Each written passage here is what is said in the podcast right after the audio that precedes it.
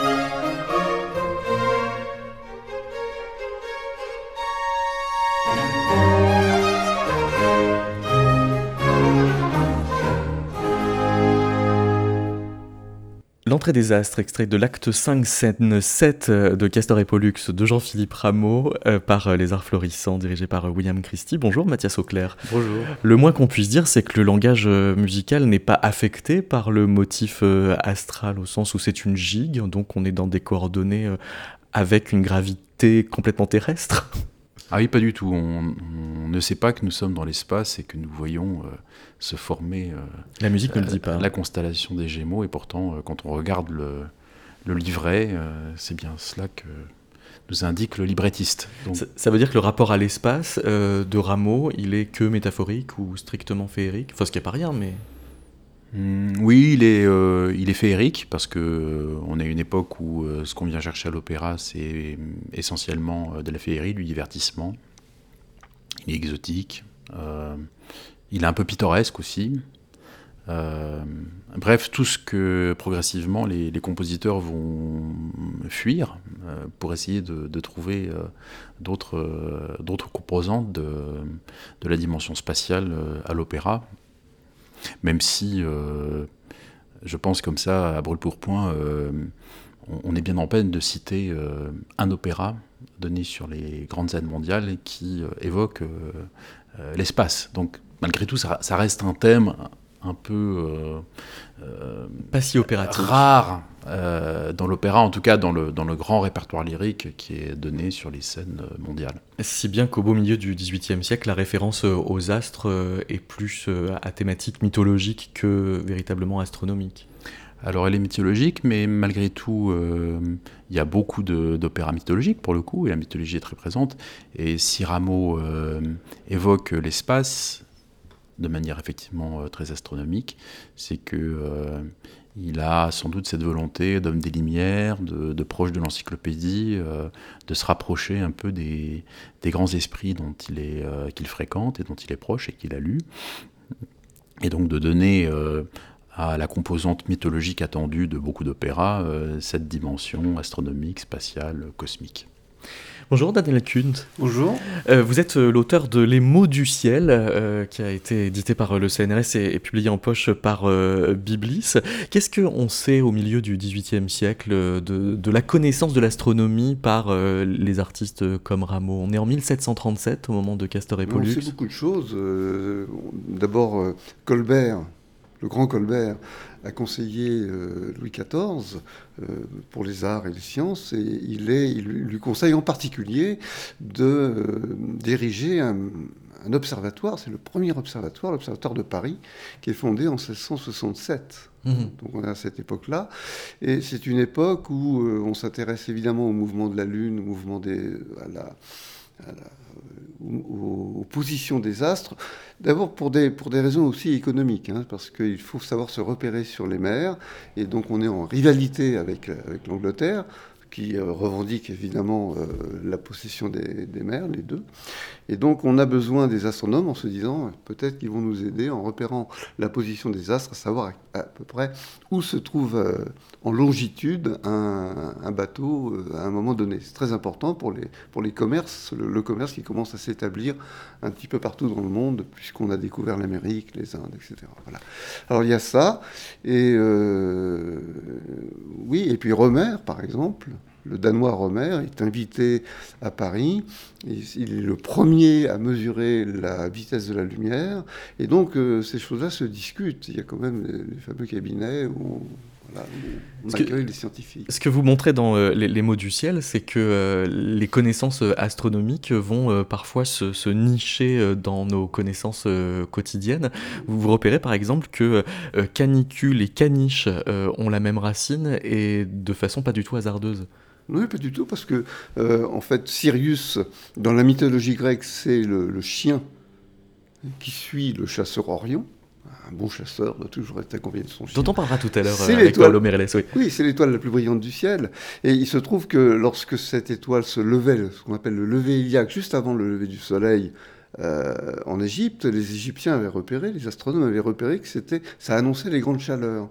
Et donc cette idée de grande chaleur et cette idée de chien est reprise ces idées sont reprises par les, par les Romains, puisque le terme canis est un terme latin pour euh, forger le mot canicule, les jours de grande chaleur, qu'on retrouve en anglais d'ailleurs avec dog days. Ah oui. Et alors, ah euh, le mot désir aussi vient du ciel? Oui, mais il y a toute une, il y a une pléthore de mots qu'on utilise dans le langage quotidien. C'est ce que je, montre dans, mon livre. Et euh, la beauté de la linguistique, c'est qu'effectivement, certains mots changent de famille, changent de sens complètement. Le mot considéré, par exemple, vient de qui veut dire examiner quelque chose avec intérêt, ça vient de co-sidéris, regard, co c'est avec, sidéris c'est l'astre, c'était un terme de marine pour mesurer la hauteur d'un astre sur l'horizon. Co regarder un astre. Et l'inverse, c'est désidérare, D c'est privatif, donc ça signifie quoi? Ça signifie qu'on on ne regarde plus l'astre, et le DD évidemment se donne, il y a un D qui tombe, parce que c'est pas prononçable, ça donne désir, au sens où quand on ne regarde plus quelque chose que l'on aime, eh bien on a un regret qui s'empare de vous, d'où le terme désir. Mathias euh, Auclair, quand euh, Joseph Haydn compose euh, l'opéra Le Monde de la Lune, en fait, il veut pas forcément parler de la Lune, il veut parler des, affaires humaines, c'est-à-dire c'est un miroir inversé. En fait, c'est un moment de, bascule entre ce que l'on a vu avec Castor et Pollux et la période suivante, qui est finalement le fait que les compositeurs d'opéra n'utilisent plus l'espace comme le lieu où sont les étoiles, mais euh, le monde inversé de la Terre, c'est-à-dire en fait un espace critique où on va pouvoir euh, euh, opérer la satire. Alors le monde de la Lune c'est assez particulier parce qu'en fait il n'y a, pas de, a pas de voyage réel des protagonistes de cet opéra, tout est, tout est faux. La, la, personne se fait complètement flouer par un, par un charlatan. Et il a l'impression d'être sur la Lune, alors en, fait il n'y est pas, il n'y a pas de, voyage lunaire euh, réel dans cet opéra. Mais malgré tout, il y a, tout de même un, acte complet de cet opéra qui se passe, ou qui se passerait, ou qui doit se passer sur la Lune. Et c'est l'occasion pour, euh, pour Haydn et son librettiste de euh, critiquer le monde terrestre. Le librettiste, c'est le, le, Vénitien Carlo Goldoni. Voilà.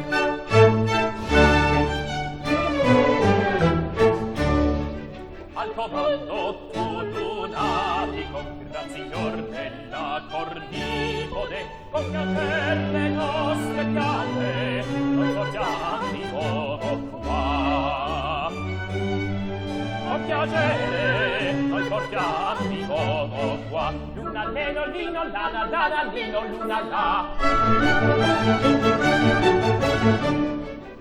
Cari miei diletti soditi con la nostra mezza cinzia questa fronte bianca e tenera coronare io voglio già. Questa fronte coronare io voglio già. Lena La lino luna la Che linguaggio metaforico, chissà mai cosa significa, è sponzene oppure aradico, non capisco in verità. Su, ma sali, cosa fate? Perché state fermi là? Signori la portate pani vino e baccalà luna le non lino la la la la lino luna la Oh, che lingua graziosa! Che sorte inaspettato! Se riesce la frittata, oh, che ride si farà! Oh, che ride si farà!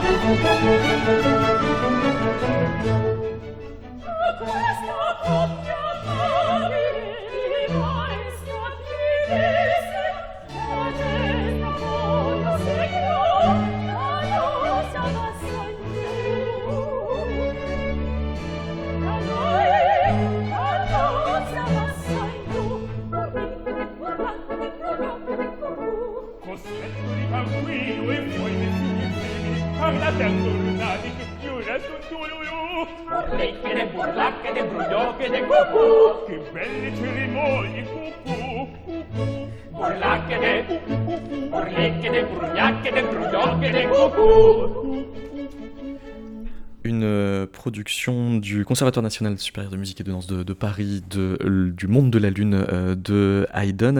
Euh, Mathias Auclair, il y a une espèce de, tradition qui va durer presque jusqu'au, enfin qui va durer complètement jusqu'au XXe siècle, d'utiliser le, la lune comme un, monde inversé. D'ailleurs, il y a le voyage dans la lune de Jacques Offenbach. Et puis en 1920, il y a les excursions de Monsieur Brouchek de, de Janacek. Voilà, qui, finalement ressemble un, peu au, monde dans la lune de de, Haydn. Avec, euh, c'est un voyage éthylique. Euh, donc c'est quelqu'un qui, boit et puis en, buvant, ben, soit il voyage géographiquement, soit il voyage dans l'espace et il voyage, il voyage dans le temps aussi. Et euh, alors la, particularité de, de, cet opéra, c'est que c'est le premier dans lequel un compositeur essaye d'évoquer musicalement le voyage spatial. Alors là, voilà, ça, ça atteint le langage musical. Voilà, donc il y a notamment euh, un interlude dit euh, l'interlude du retour de la Lune, où euh, Janacek essaye de- d'évoquer euh, ce, ce voyage, euh, ce retour vers la Terre, et donc progressivement on entend les bruits terrestres, notamment le bruit des tavernes. Quelle année? 1920. 1920. Voilà. je- donc À il faut, il faut voir que le cinéma est déjà intervenu, mais Yes a déjà euh, tourné le voyage sur la Lune. Mais Méliès, euh, c'est euh, presque une reprise du bureau de Munchausen, c'est-à-dire l'image de euh, Oui. celui qui débarque pour, sur une fausse lune euh, à coup de canon. C'est ça. Et, et qu'on trouve d'ailleurs chez Offenbach aussi. Et, et qu'on hérite du XVIIIe siècle, Voilà, qui, est vraiment, euh, Voilà. euh, qui, qui vient de Goldoni en quelque Mais sorte. la Lune euh, sus- suscite des imaginaires extraordinairement débridés. On imagine que c'est habité. Les lunes, les- Mais alors jusqu'à quand? Bah, euh, juste très vite, on s'aperçoit quand on fait ce qu'on appelle la spectroscopie, on analyse effectivement l'atmosphère. La- on, se rend compte que la Lune n'a pas d'atmosphère. Et puis, euh, donc, la vie semble extrêmement difficile euh, à imaginer. Mais euh, auparavant, on imaginait cela ouais, très facilement. Donc, je crois au XXe siècle, c'est l'affaire est, réglée. Enfin, quand même, ça suscite beaucoup, beaucoup d'imagination. En tout cas, on passe de la Lune à Mars. C'est ça, oui, oui. la- la On- repousse le fantasme, voilà, on ouais. repousse le problème plus loin euh, pour des, des raisons différentes, évidemment. D'accord, dès, dès qu'il y a un peu plus de mes connaissances, on peut comme ça Voilà, dès que euh, l'information devient précise, évidemment, on est obligé de repousser un peu le domaine. Le domaine de, de l'in- l'inconnaissance, l'inconnu, effectivement, suscite toujours des imagi- des- l'imaginaire, ça c'est clair. Alors que la réalité restera un petit peu. Faisons un détour par euh, ces aventures de Monsieur Brouchek.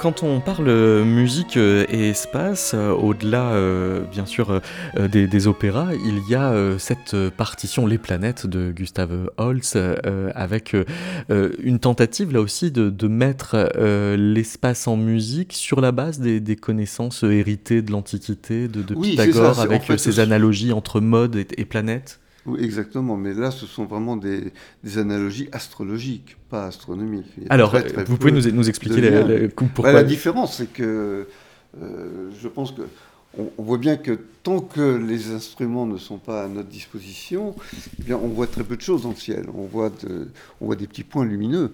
Et évidemment, ce qui caractérise les, les planètes par rapport aux étoiles, c'est que les planètes ont leur mouvement propre, d'où le terme planète qui veut dire vagabond littéralement en, grec. Hein.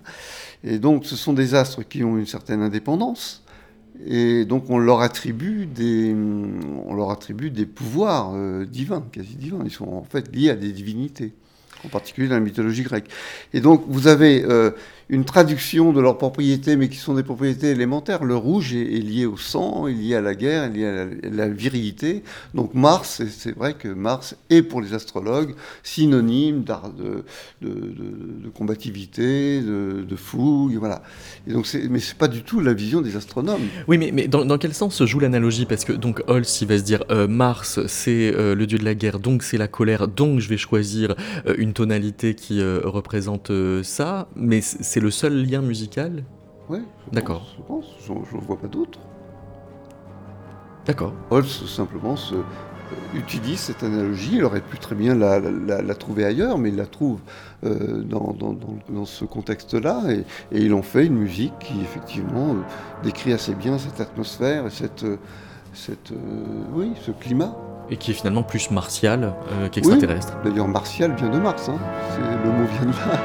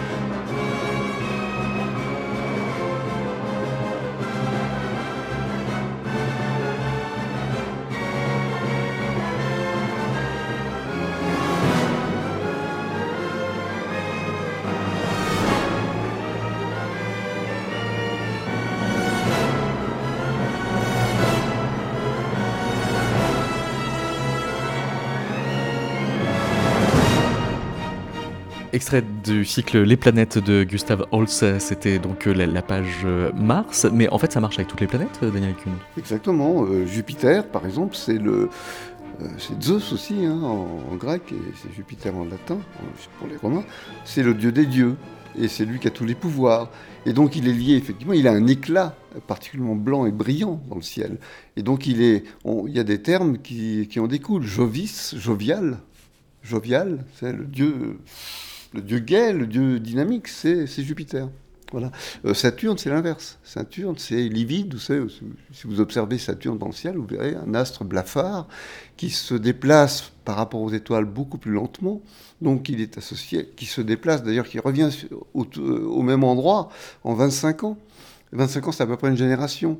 Donc, il est associé au, euh, au temps qui passe il est parfois symbolisé par un vieillard avec sa, avec sa canne, ou aussi la mort. Avec sa... Donc c'est autre chose. Et d'ailleurs, la maladie du plomb, Saturnisme, c'est ça, parce que c'est un astre qui est lourd, qui se déplace lentement. Mercure, c'est l'inverse. Mercure tourne auprès du Soleil très très vite. On voit euh, Mercure apparaître et disparaître en l'espace de quelques de, de, trois mois la rotation est rapide. Et donc c'est pas par hasard si ce, dieu, c'est le dieu messager par excellence. C'est le dieu qui... Mais alors, euh, comment ça se fait que les, les, natifs du poisson, qui sont donc nés euh, pour beaucoup en Mars, euh, n'aient pas la réputation d'être spécialement guerriers? Ah bon euh, Non, je sais pas. Je connais pas. Parce que c'est plutôt les lions. De l'astrologie, oui. ouais, Alors, pourquoi qui sont que- nés en juillet, août. Donc, Oui, euh, parce que c'est c'est le soleil, c'est ardent, c'est d'ailleurs, effectivement, il y a, il y a- on associe les planètes à, à certaines périodes de l'année et à ses caractères. et à ses caractères. C'est pour ça que. Alors, le, si je me souviens bien, je crois que juillet, c'est plutôt la Lune, et août, c'est plutôt le soleil. Et ensuite, il, re- il restait à l'époque 5, parce que pour les, pour les astrologues, il y avait sept luminaires. Il y avait deux, euh, les- il y avait la Lune et le Soleil, et cinq planètes connues, hein, la Lune à l'époque. Et donc, euh, chaque planète a deux, a deux mois, est associée à deux mois possibles. Hmm. Donc, Mars, vous, avez- vous m'avez dit que c'est c'est Mars, c'est ça C'est à la mais- fois les poissons et les béliers? Voilà, c'est ça. Oui, c'est ça. Il y, a- il y en a deux. Et euh, jusqu'à ce qu'on découvre d'autres planètes et que ça fout tout en l'air. Il faut reconsidérer complètement le système. Mais euh, oui, je, parce qu'il y a, il y a des influences qui sont liées aux étoiles, d'autres qui sont, sont liées aux planètes, avec des, une hiérarchie dans, dans- dans l'ordre d'importance. Mais c'est d'ailleurs pour cela que la- l'astrologie est terriblement polysémique, parce que vous pouvez avoir pour un- une même planète euh, plusieurs sens, et, et que les possibilités d'interprétation sont infinies. Mais elle est polysémique parce qu'elle ne peut pas être scientifique? Mais elle n'est pas scientifique. Oui. Non, mais parce qu'elle ne peut plus l'être. Ou oui. Elle n'a jamais voulu l'être, je crois, je crois pas. Pas au sens où on a établi la, le, le protocole scientifique à partir de Galilée, hein, euh, où on se, effectivement on, associe à chaque théorie une expérience et on essaye de valider une théorie. Sinon, si on ne- n'essaye pas de valider par un protocole expérimental, ben, on a tellement d'imagination qu'on peut tout imaginer. Je peux imaginer qu'il existe quelque part des, euh, éléphants roses avec des points verts. Euh, c'est peut-être compatible avec la biologie, mais tant que je n'en ai pas trouvé, je peux dire ce que je veux. Bonjour, Paolo Mereles. Bonjour David. Euh, vous préparez en Sorbonne une thèse sur la musique d'Almedo Prado, un compositeur euh, dont on célèbre cette année les 10 ans de la mort, euh, qui est né au Brésil dans les années 40 euh, et dont les pères spirituels musicaux étaient Chopin et Villa-Lobos? Au début, sans doute, oui, Chopin, Villa-Lobos. Puis Messiaen. Et puis Messiaen après, bon, entre deux quand même, euh, son premier professeur de composition c'était Guarnieri, qui, à côté de Villa-Lobos c'est un des grands compositeurs de cette période-là, et donc c'était son professeur de composition. Euh, donc à cette époque-là, oui, bien évidemment les pères euh, spirituels c'était ces, compositeurs-là, mais à un moment donné, oui, Almeida Prado, euh, il avait envie de rupture, euh, comme tout jeune de son âge, et il est venu, il a gagné une bourse euh, grâce à un concours de composition. Il est venu en Europe pour faire des études avec euh, Messiaen et Nadia Boulanger. Et bien évidemment, voilà, on peut rajouter encore euh, ces deux pères euh, et une mère spirituelle très importante après. Et on voit cela, cette relation avec Nadia Boulanger très importante dans les lettres, dans la correspondance qu'on peut consulter à la BNF. Donc on a 222 lettres passionnantes d'échanges entre tous les deux. Alors si euh, on en parle dans ce numéro étoilé euh, de Méta Classique, euh, c'est précisément que les étoiles prennent une importance particulière dans son œuvre pour piano. Il les compose que pour le piano Non, non, il y a, Prado il y a trois, il y a trois volumes qui sont pour d'autres formations. On a piano percussion et aussi des pianos orchestres, violon orchestre, mais 15, 15 volumes pour piano solo, absolument. Et alors un peu comme euh, Satie et, Debussy, il met des mentions verbales sur euh, Mhm. ses partitions euh, du genre, c'est presque plus proche de Debussy de, de Satie dans le- la, la teneur poétique que ça prend, comme une matinée lavée après la pluie, ou bien comme le chant du vent du désert, Euh, et euh, par euh, ces métaphores et, la récurrence de la thématique lumineuse, on, sent qu'il est attiré par l'espace parce qu'il est attiré d'abord par les questions de lumière.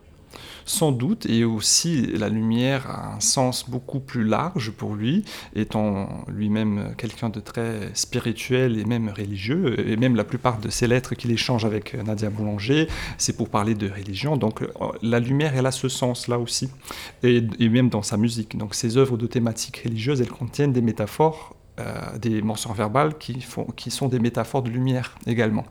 Donc lui, il emploie énormément de, mentions verbales du début jusqu'à la fin de son œuvre. Alors, Rameau était dans le ciel par la mythologie, mais pas par l'astronomie.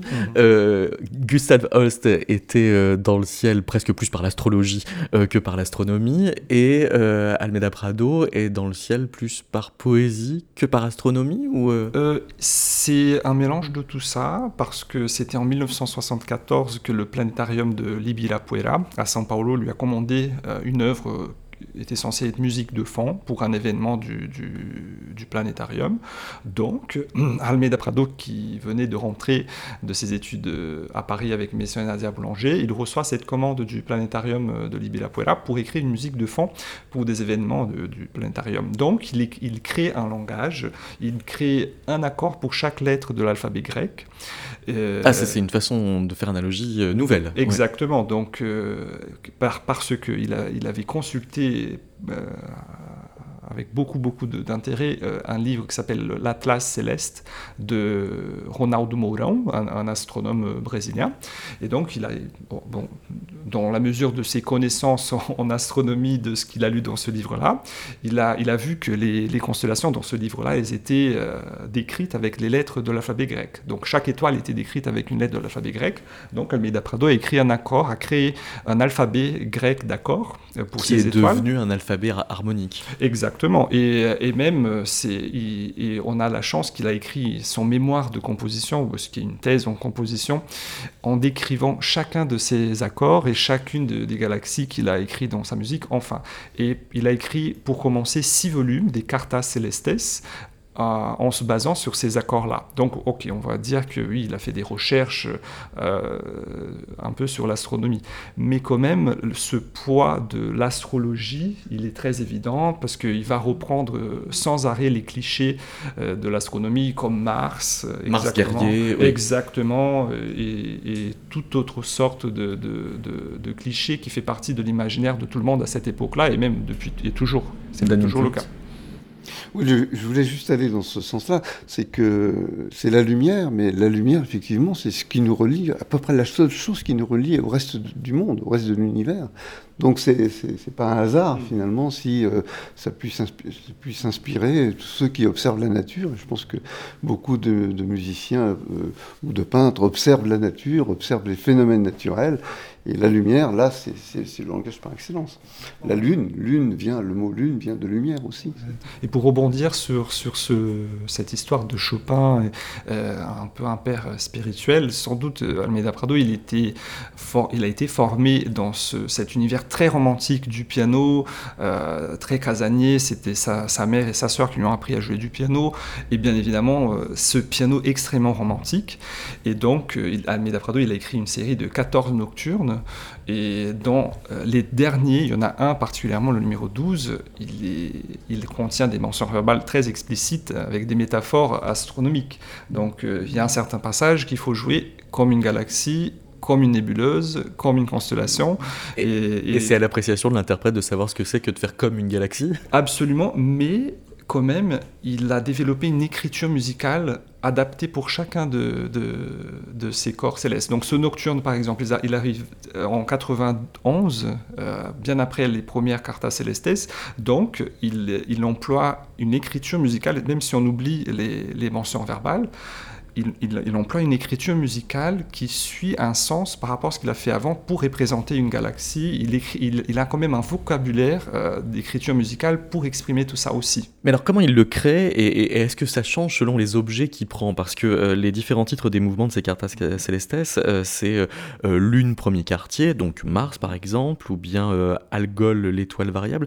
On va écouter Constellation Orion le chasseur. Qu'est-ce qu'on retrouve de la constellation Orion dans ce que l'on va entendre bah, Prado, il nous aide énormément avec, euh, avec ses mentions verbales.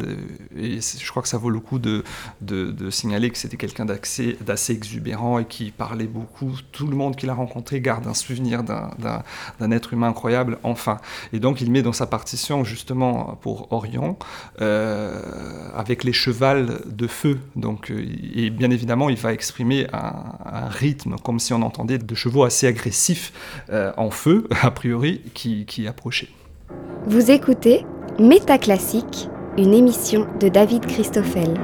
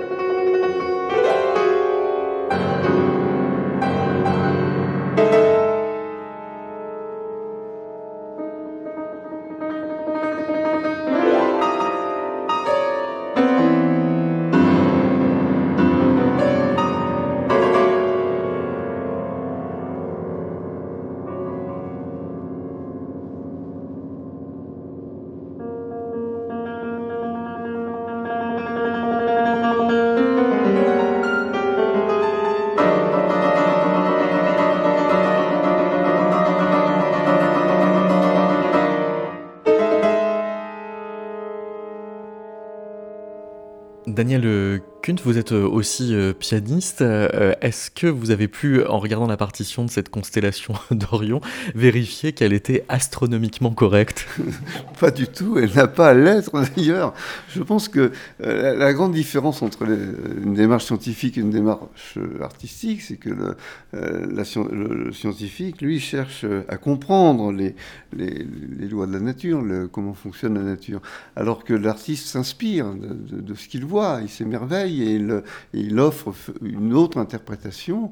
Et, c'est ça qui est intéressant. Il faut savoir qui on est. On dit qui on est quand on est dans cette démarche-là. Et euh, avec curiosité, je pense qu'Almeda Prado effectivement a été donc euh, fasciné par euh, par Orion parce que c'est beau. C'est magnifique de voir. C'est une des plus belles constellations du ciel, quand même. Elle est suivie de la constellation d'Orion, de, l'étoile euh, Sirius. C'est vraiment magnifique. Donc on peut effectivement euh, stimuler son imaginaire et euh, on est nourri par la signification symbolique que, que, peut avoir cette constellation, en tout cas en Occident, parce que c'est une représentation occidentale. Orion qui est un chasseur. Et donc là, ce que, l'on entend, c'est un galop. On aurait pu, il aurait très bien pu, au fait, euh, euh, être stimulé de cette manière-là avec Pégase, qui est, là pour, pour autant, c'est le cheval ailé. Et non, il a choisi Orion parce qu'un chasseur, effectivement, se déplace avec son troupeau de, chevaux. Et voilà. Mais je, trouve ça extrêmement intéressant parce que chacun amène des éléments personnels et des questionnements aussi d'une certaine façon. Là, c'est un autre, une autre forme de questionnement, mais qui n'a rien de scientifique. Et moi, ça ne me gêne absolument pas, au contraire. Euh, ce qui faisait euh, ce, questionnement euh, né du, contact avec l'espace posait donc la, question à John Cage est-ce que les sons sont juste des sons ou est-ce qu'ils sont du Beethoven? Et il disait ça en ayant composé les études australes qui consistaient de mémoire à mettre une feuille blanche de, papier à musique sur une carte du ciel et à pointer les notes là où sont les, les, étoiles, ce qui est une manière de faire de la musique aléatoire, mais ce qui est une manière d'être pour le coup scientifiquement exact. Oui, oui tout à fait. Enfin, scientifique de ce point de vue-là, oui. Mais c'est vrai qu'en écoutant cette musique-là et en demandant à quelqu'un, euh, regarde le ciel et dis-moi, essaye de deviner de, de quoi il s'agit, je pense que ce serait impossible. Et ça, ça n'aura aucun sens. Ça peut être ludique. Hein ça peut être ludique, mais je ne pense pas que la personne dirait, ben voilà, je crois que c'est plutôt ça, ou ceci. Et justement, pour, pour rebondir sur ça, et parce que là, j'ai euh, sous mes yeux euh, le, le, passage où Almeida Prado, il parle de ça dans sa thèse, et donc, quand il dit, quand il a lu le livre de Ronaldo Morin, le livre d'astronomie. Donc il dit quand j'ai vu euh, la riche possibilité, euh, les riches possibilités de cette constellation d'Orion, avec ses huit accords, il va même pas dire huit, huit étoiles, non, il dit huit accords, euh, tous de d'intense résonance. J'ai imaginé un scénario figuratif descriptif pour telle constellation. Donc voilà, c'est ça l'engagement qu'il a. Ça lui permet effectivement de créer un, langage. Et c'est là où est le pouvoir métaphorique de cette démarche qu'il déjà il a transformé le sens d'étoile en accord. Donc pour lui, c'est des accords. Il, est déjà plongé dans cette méthode qu'il a créée. Et bien évidemment, avec ce scénario figuratif, figuratif descriptif qu'il dit, euh, qui donne vie à cette imagination-là. Ça, décrit les points communs qu'il y a entre la, musique et la science. C'est très fréquent. C'est pas par hasard, c'est parce qu'il euh, y, a la physique des, choses que l'on, qui, créent du son. Hein, les cordes, le, son lui-même, les cuivres. voilà, là, il y a toute une physique intéressante qui intéresse autant les physiciens que les musiciens. Savoir fabriquer un, violon, c'est pas, pas rien. Il y a donc l'acoustique. Il y a aussi l'arithmétique parce que le, rapport entre les fréquences, ça c'est très important. Les mathématiciens évidemment interviennent là. Euh, ça date de Pythagore qui remarquait que les, marteaux ayant des poids différents, euh, quand on les frappait, eh on obtenait des sons différents. Donc euh, il y a toujours. Et les astronomes, eux, la première démarche qu'ils ont eue face au ciel, c'était de classer. Et donc on trouve aussi là euh, la, même, la même chose alpha, bêta, gamma. on donne des lettres, on, nomme les étoiles, on commence à faire des cartes, les cartes célestes. Les... Et, Pythagore, quand il faisait les, analogies entre euh, l'écart entre euh, les, planètes et l'écart euh, entre les tons, et en parlant d'harmonie des, sphères, pensait faire science. Exactement, il pensait faire science. Il était persuadé que dans le mouvement des, des astres, les astres émettait, c'est Platon le dit, euh, émettent une, musique que l'on n'entend pas, bien sûr, mais qui existe. Et euh, Kepler reprend cette idée, hein, la musique des sphères, la musique des sphères, c'est ça, c'est ces sphères emboîtées, qui effectivement sont en résonance euh, en fonction de chaque planète, en fonction de son, du diamètre de la, de, la sphère en question. On, ne l'entend pas, mais cette musique existe. Et Kepler partira de là il abandonnera cette idée plus tard, mais pour essayer de, comprendre les distances respectives entre les planètes en emboîtant chaque orbite dans des, volumes, euh, des, solides euh, parfaits. Les cartas célestes donc, euh, prennent comme source d'inspiration la carte des constellations, la carte du ciel, mhm. c'est littéral dans le titre, mais il y a d'autres phénomènes spatiaux qui sont mis en musique, comme par exemple le trou noir. Et là, on a une, continuité entre une vérité scientifique, enfin des connaissances scientifiques, et une façon de concevoir, la, de, concevoir une partition. Mhm. Complètement. Bon, Almeida Prado, il choisit un si bémol bien au centre du du, piano. Justement parce que c'est le, milieu.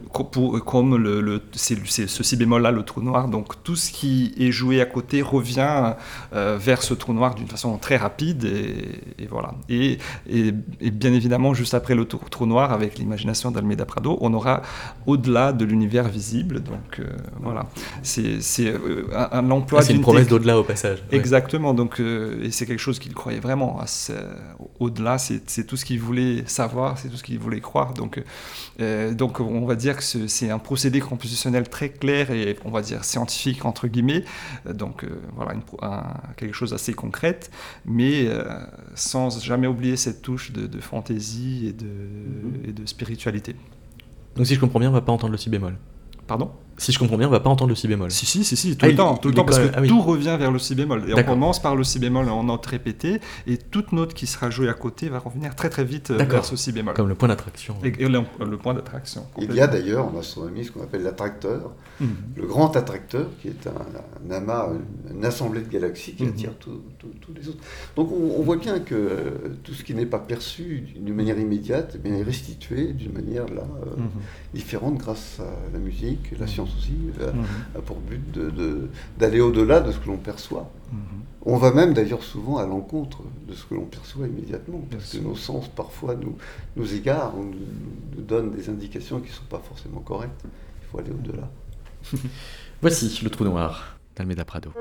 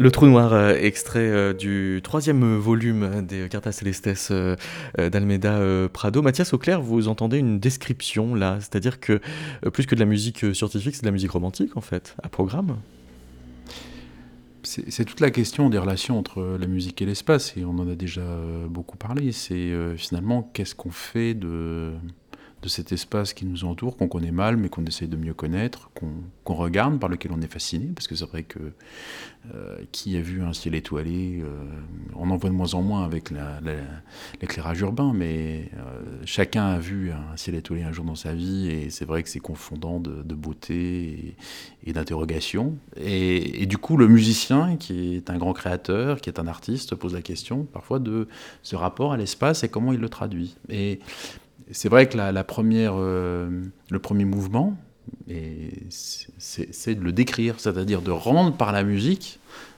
euh, ce que l'on a vu, euh, les sentiments qu'on a eus en voyant la chose. Pour aller plus loin, évidemment, c'est comment on arrive à aller au-delà de la description. C'est finalement de faire de cette impression qu'on a eu de l'espace ou de cette vision qu'on a eu de l'espace ou de cette connaissance qu'on a eu de l'espace, de la musique, qui n'a plus rien à voir avec du descriptif, mais qui est dans autre chose, c'est-à-dire comme on intègre finalement la construction spatiale dans une construction artistique et donc dans une construction musicale. Donc si, si l'expérience euh, du, du, ciel appelle une fascination, c'est elle qui va euh, donner envie d'en faire de la musique. N'empêche, euh, Olivier Messiaen, Daniel Kunt, il se documentait quand même. C'est-à-dire qu'il ne s'en tenait pas au mysticisme, à, à la fascination pour, le, pour les étoiles. Oui, oui, bien sûr, vous pouvez vous nourrir votre imaginaire de, de, de plusieurs manières, effectivement. Euh, en, en, connaissant l'objet et ensuite en se détachant de l'objet, en en faisant autre chose, en l'interprétant à votre manière. Donc il y a effectivement des musiciens qui ont ce besoin-là. Je, c'est quelque chose que je rencontre avec les musiciens, aussi avec les, avec les peintres. J'ai des amis peintres qui, font, qui, me posent des questions précises sur le, sur le ciel, etc. Et ben, ça, ça, ça, les conduit à interpréter par des œuvres euh, des choses euh, intéressantes. Paolo Mireles, c'est quoi un appel extra-galactique? Alors là, euh, je peux même lire, encore une fois, c'est un peu extensif, mais, je trouve que c'est très bien dit par lui-même, Almeida Prado, dans sa thèse. Donc, euh, l'appel extragalactique, je, là je lis Almeida Prado, donc euh, seulement 14 mesures, euh, un mouvement court, lent, énigmatique. J'ai imaginé des gigantesques trompes galactiques touchées par des êtres d'autres galaxies qui nous appellent des pauvres mortels humains de la Terre, à se réveiller pour une révélation extraordinaire qui, qui sera bientôt arrivée. Quelque chose de beau et terrible en même temps.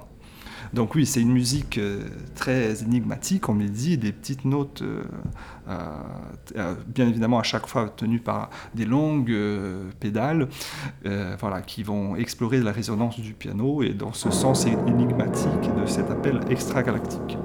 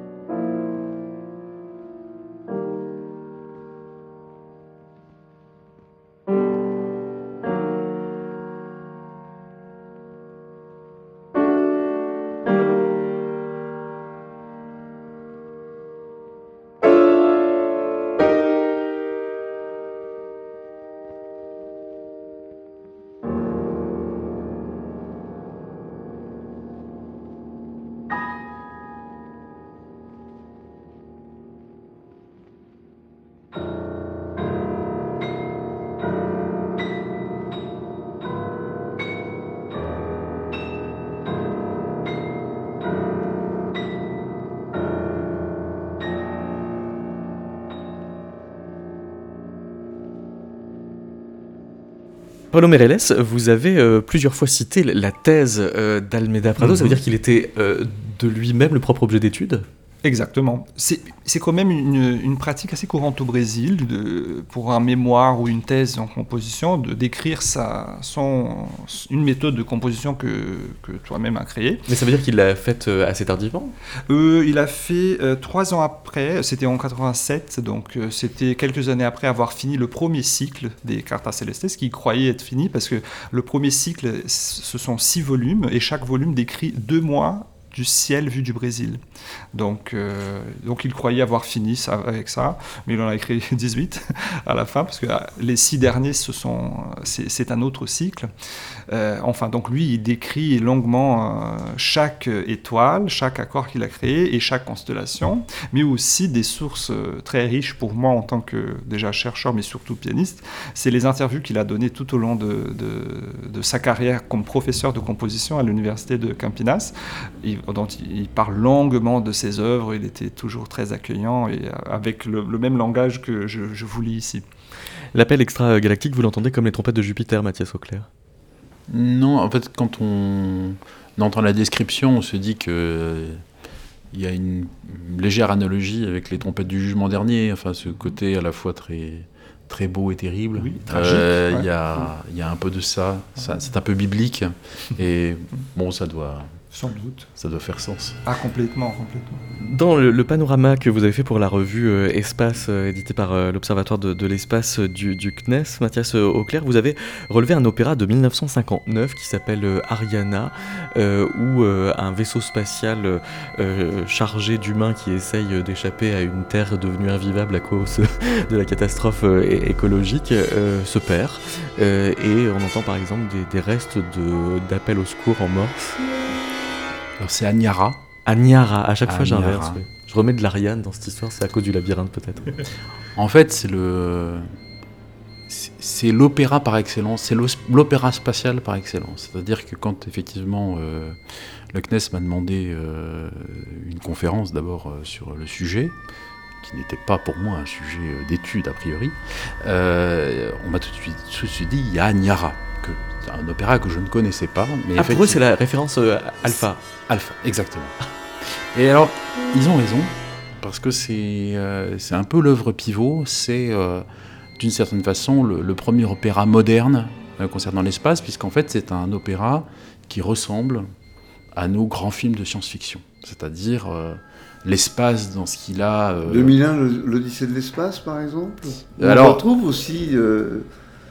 Euh, bon, il y a cette musique. Oui, de si ce n'est qu'il y a quand même ce côté, euh, la, la Terre euh, empoisonnée, euh, l'espèce humaine qui s'embarque euh, dans, un, dans un vaisseau spatial comme euh, Noé s'est mis dans son arche, et, euh, et qui ensuite, euh, C'est ça, 2001. euh, et ensuite qui dé- dérive comme ça euh, dans l'espace. Mais 2001, c'est le beau Danube bleu. Voilà, c'est 2001, ça. c'est.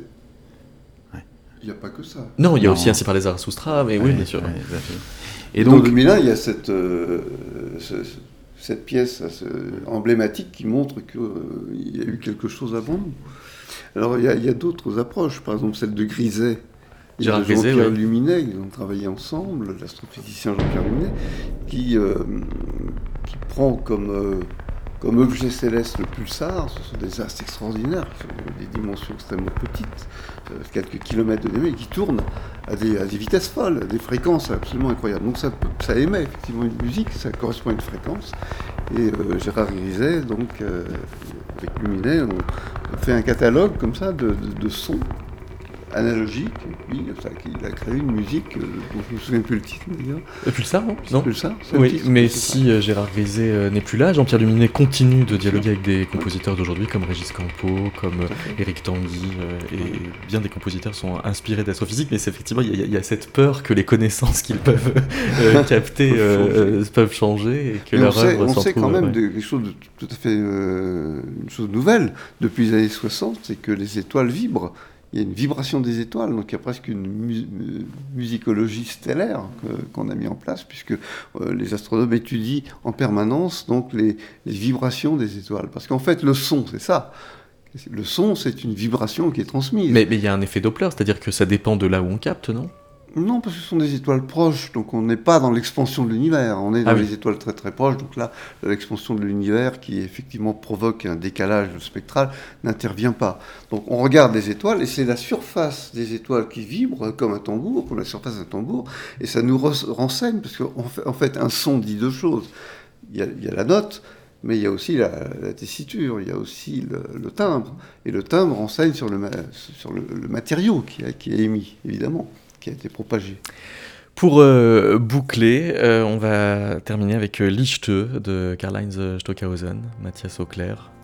Alors, euh, Stockhausen a, a une place tout à fait particulière dans sa relation à l'espace.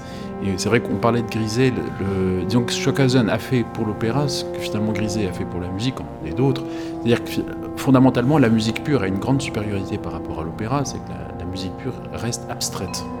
Alors que l'opéra est euh, très euh, euh, descriptif, euh, a besoin souvent euh, de la scène, donc des décors, a besoin de la littérature, donc du coup euh, rentre dans euh, quelque chose de très descriptif qui fait qu'il peut être euh, ensuite vie- vieilli, alors que finalement euh, la musique de Griset, on, l'écoutera encore dans 100 ou 150 ans, et même si la connaissance euh, euh, de l'espace a beaucoup progressé, la musique de Griset restera la musique Griset et elle ne sera pas périmée. Et euh, je pense que c'est ça la, grosse différence. Et finalement, Stockhausen est dans une réflexion qui rejoint ce qu'on s'était dit tout à l'heure, c'est-à-dire de ne plus être dans la description de l'espace. Et d'ailleurs, il a des, conflits homériques avec le décorateur italien qui euh, met en scène notamment euh, Jeudi Lumière à, à, la Scala, qui est Ronconi, qui est un très très grand euh, décorateur, mais qui évidemment on passe par tous les clichés des représentations spatiales, la Terre bleue avec ses continents verts, machin. et euh, Stockhausen n'aime pas ça. Pourquoi? Parce que pour lui, l'espace, c'est ça structure fondamentalement son ouvrage. C'est-à-dire que au-delà euh, de l'aspect pittoresque, euh, Michel avec sa trompette et toutes ces choses, et le, royaume céleste, il y a le fait que l'espace l'inspire dans la structure même de l'œuvre qu'il compose. Alors évidemment, il se veut des murs, j'ai créateur lui-même d'un cosmos musical tout cela l'arrange bien. Mais euh, en tout cas, il, va au-delà du pittoresque pour euh, euh, finalement faire entrer dans sa, dans, sa créativité, dans, sa construction artistique, l'espace, pas tellement dans ce qu'il a de descriptif, mais dans ce qu'il a de structurel. Et il va jusqu'à euh, dire à, Ranconi euh, Il y a beaucoup de lumière, fais-moi des personnages qui ne soient que lumière et qui n'aient aucune ressemblance avec les hommes. Merci beaucoup à vous trois. Merci. Merci.